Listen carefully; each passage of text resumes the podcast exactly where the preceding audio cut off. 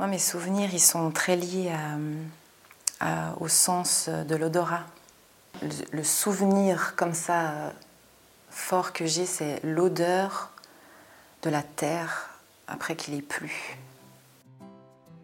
Réveillons-nous, c'est une série de podcasts et de vidéos proposées par la Fondation Homme et Nature.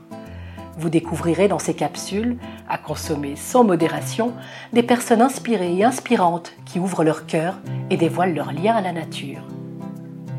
Un petit shot de bonheur pour réveiller nos espoirs endormis, une gourmandise chuchotée à nos oreilles pour remettre des étoiles dans nos yeux. Glissons-nous sans tarder dans le terrier du lapin, direction la Terre des Merveilles. Bonjour, c'est Patricia Escudero dans cet épisode, j'interviewe Olga Lacroix, une très chère amie, musicienne, doula et conseillère en cyclothérapie en formation. Ce qui me touche dans cette interview, c'est la sensibilité d'Olga envers la nature et son rêve pour notre avenir. Avoir plus de collectivité dans ces mondes où la tendance est plutôt individualiste. Ce que je retiens aussi, c'est l'importance qu'Olga accorde aux saisons. Elle s'y adapte, elle se laisse guider par les cycles naturels. Belle écoute. Olga, qui es-tu?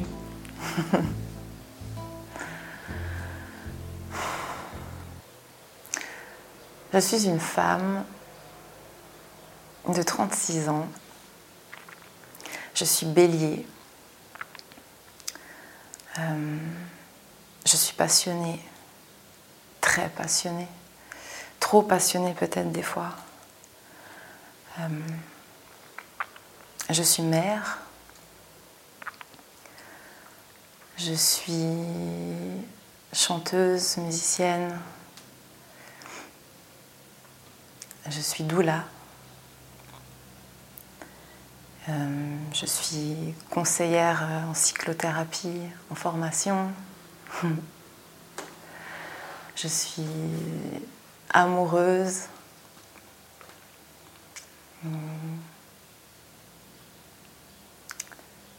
Je,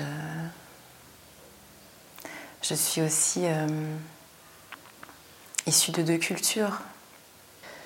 Quel est ton premier souvenir lié à la nature? Moi, mes souvenirs, ils sont très liés au sens de l'odorat. Et c'est vrai que j'ai grandi en montagne.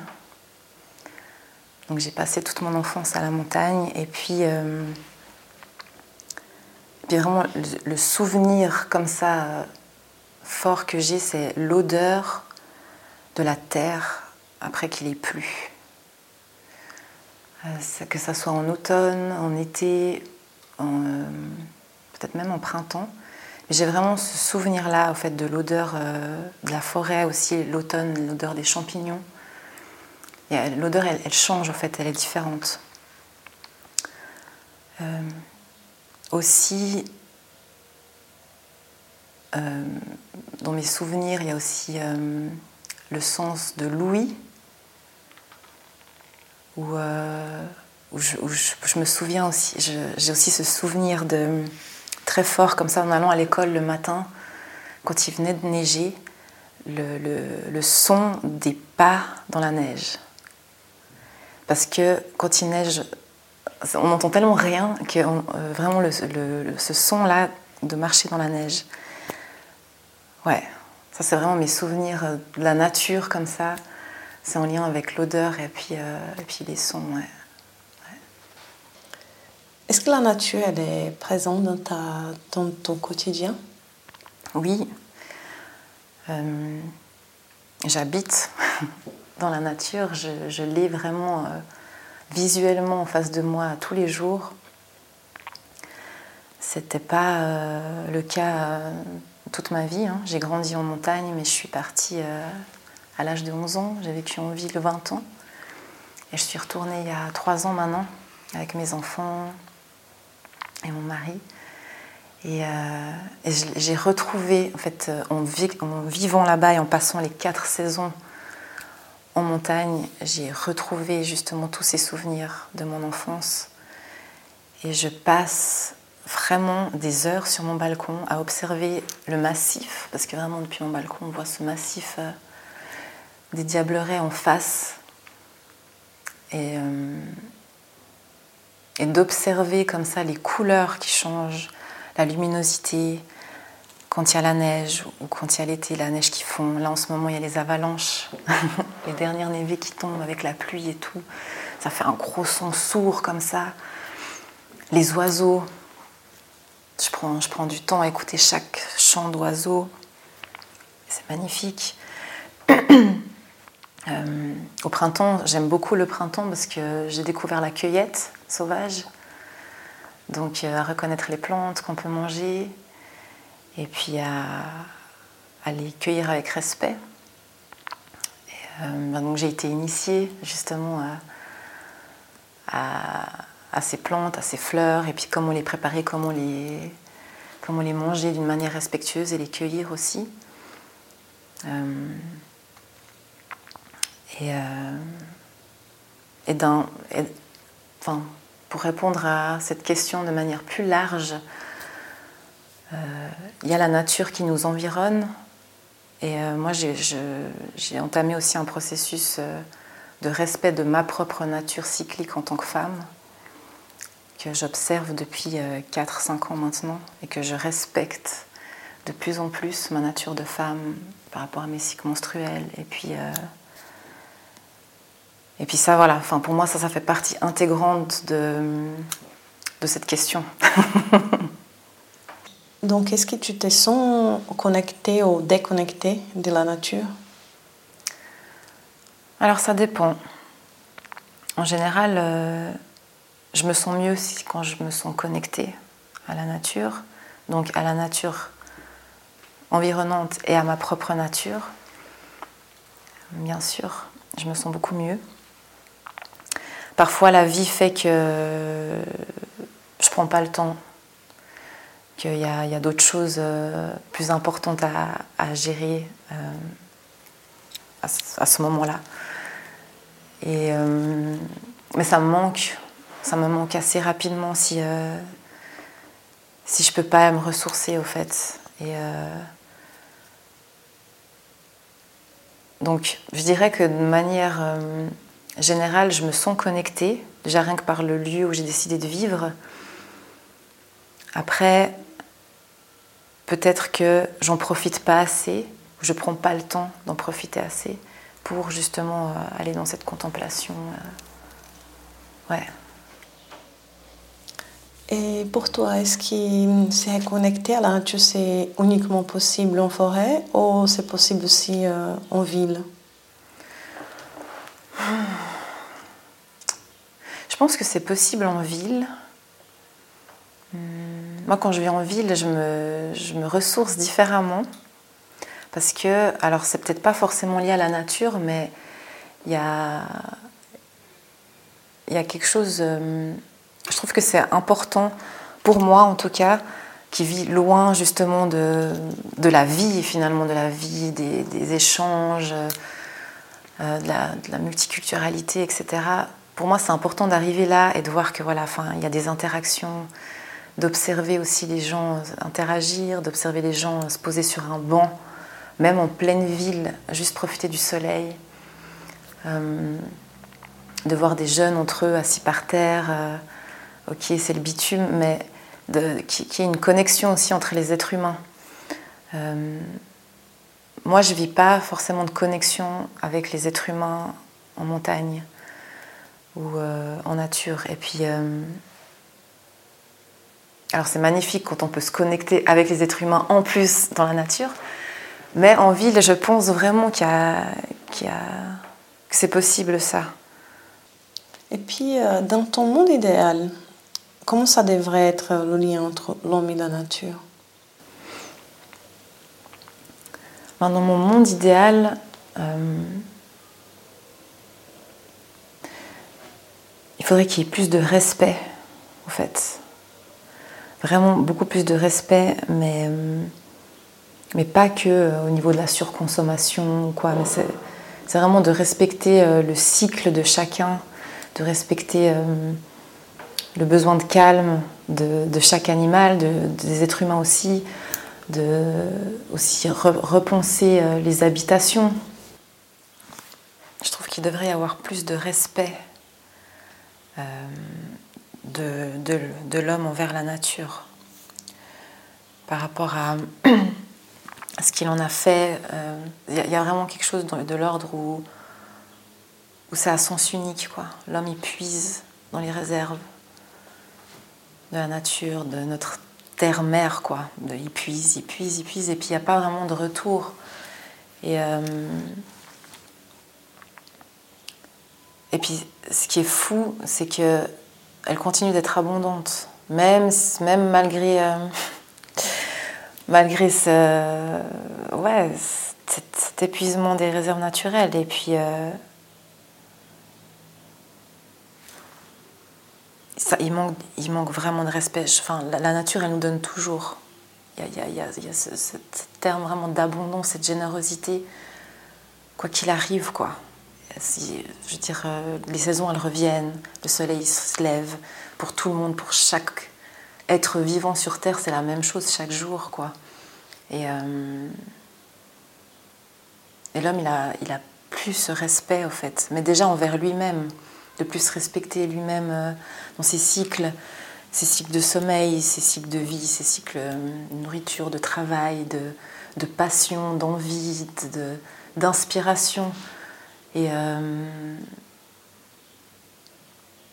je pense que voilà, enfin, au niveau de la prise de conscience, enfin, c'est énorme, enfin, c'est énorme, c'est gigantesque, mais,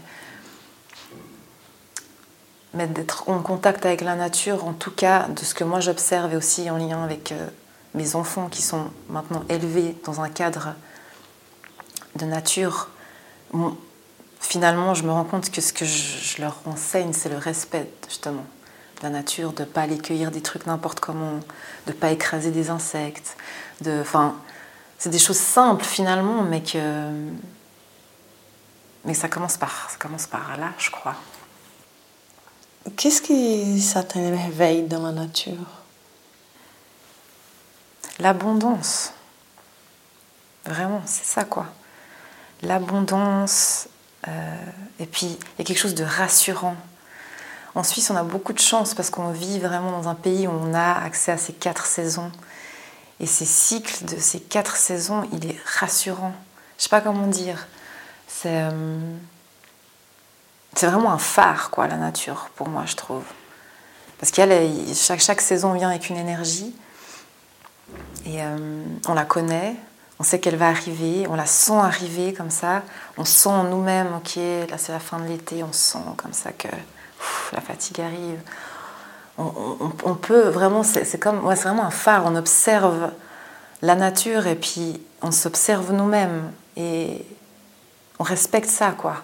Ok, les feuilles tombent. Ok, c'est le moment de, de voilà, de, de, revenir à soi, etc. Enfin, c'est rassurant. Comment transmettre, apprendre, réveiller l'émerveillement? En prenant le temps.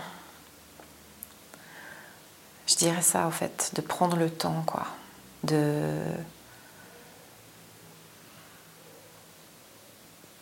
De prendre. Vraiment, de. C'est ça, de prendre le temps sans être pressé, sans avoir autre chose à faire en tête, de, juste être là, dans un bon moment, ouvrir son cœur. Et, euh, c'est ça, pour le transmettre, quand moi je le, transmets à mes enfants, on part en forêt, en rivière, au lac, enfin peu importe, et c'est, on a le temps quoi, on a le temps, on prend le temps de chercher des cailloux, on prend le temps de regarder les fleurs, on prend le temps de, de nommer les arbres. Quel est le lien entre femme, nature et cycle? Moi je dirais que c'est un, tout, au fait, on est lié. Il n'y a, y a, pas un lien, c'est juste.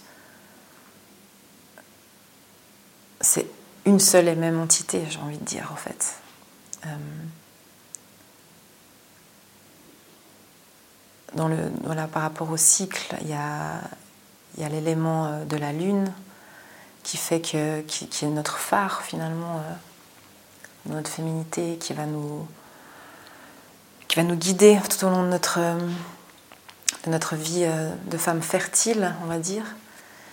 Et dans un cycle qu'on peut décomposer aussi en quatre phases, on peut retrouver ces mêmes énergies que les, quatre saisons par rapport à notre cycle. Et euh, donc c'est comme si vraiment à chaque cycle menstruel, on vit une année euh, de, cycle de la saison. Quoi.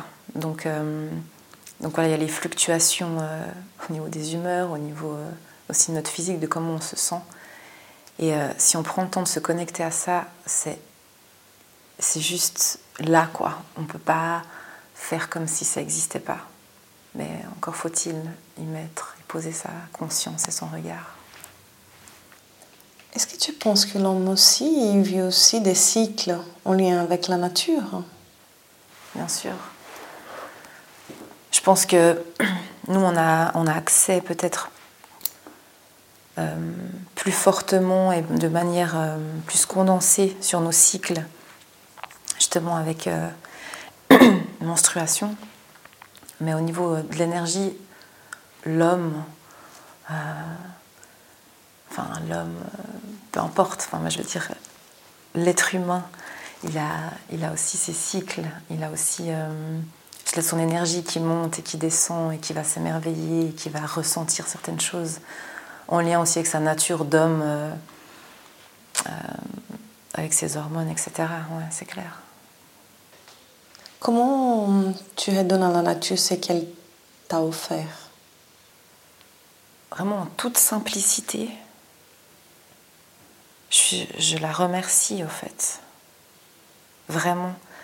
En fait, là, ça me, touche parce que j'ai tendance à faire un peu des rituels. euh,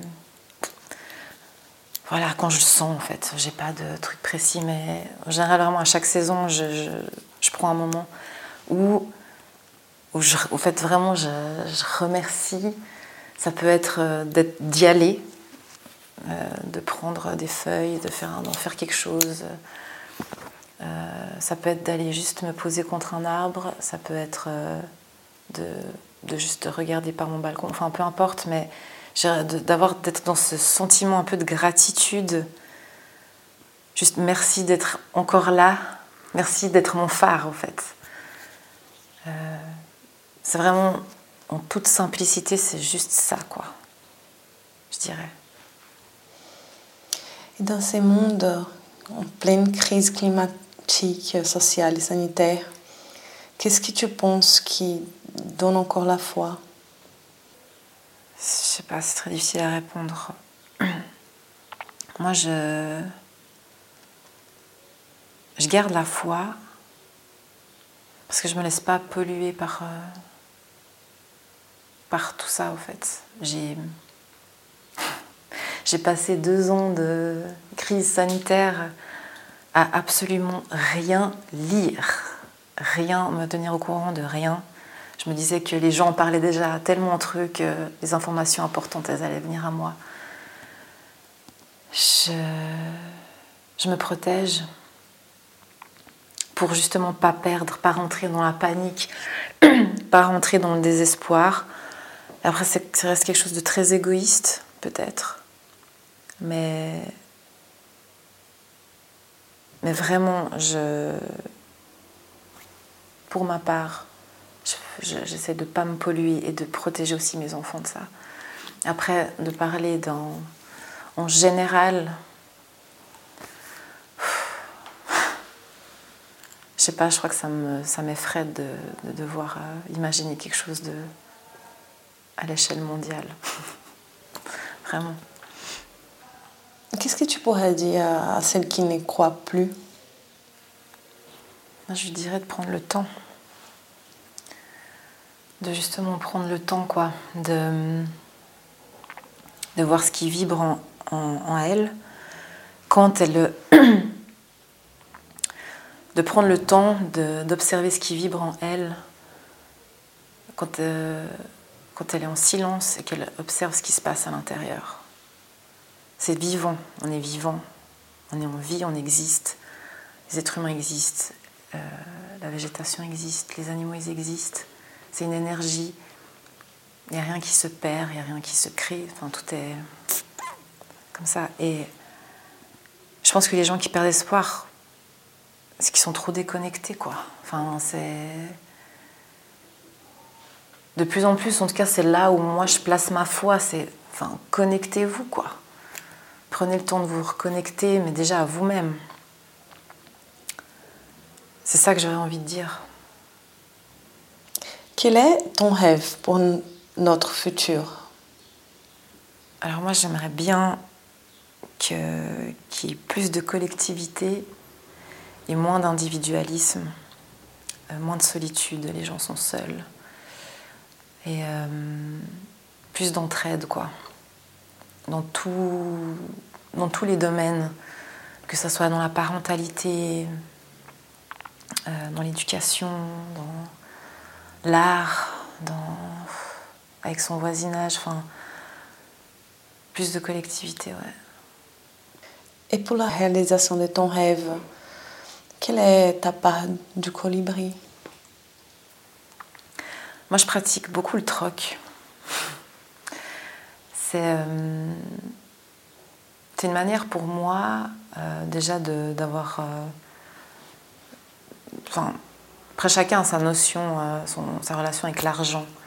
Mais finalement, l'argent, c'est un truc fixé comme ça. Et et dans mes services que je propose, que ce soit en musique, dans mes accompagnements euh, avec, euh, avec les femmes et tout, euh, il y a toujours la question de l'argent qui arrive. Et puis des fois, chez une personne qui va me contacter pour, pour un service, elle, elle a une compétence qui, je, sais, qui pourrait m'être utile aussi, que j'aurais besoin d'apprendre. Et je pratique le troc.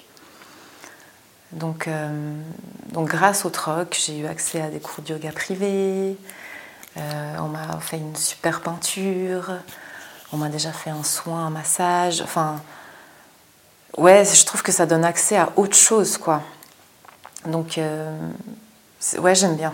Alors, bien sûr, euh, pour le moment, en tout cas, malheureusement, toujours des factures à payer, et puis ça n'enlève pas quand même l'importance de l'argent, malheureusement. Mais, mais moi, en tout cas, la manière dont, dont j'essaye de participer à ça, c'est vraiment en proposant du troc et de faire un échange. Un immense merci à Olga pour sa participation. Vous aimeriez découvrir ses chansons? Vous les trouvez sur son site www.projectchrysalida.com.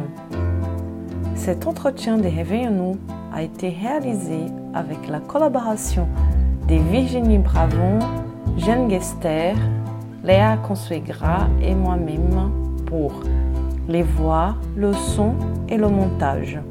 Vous l'avez adoré? Alors aidez-nous à porter cet épisode aux oreilles des amoureux de la nature. Mettez des étoiles sur Apple Podcast et rédigez un avis fabuleux.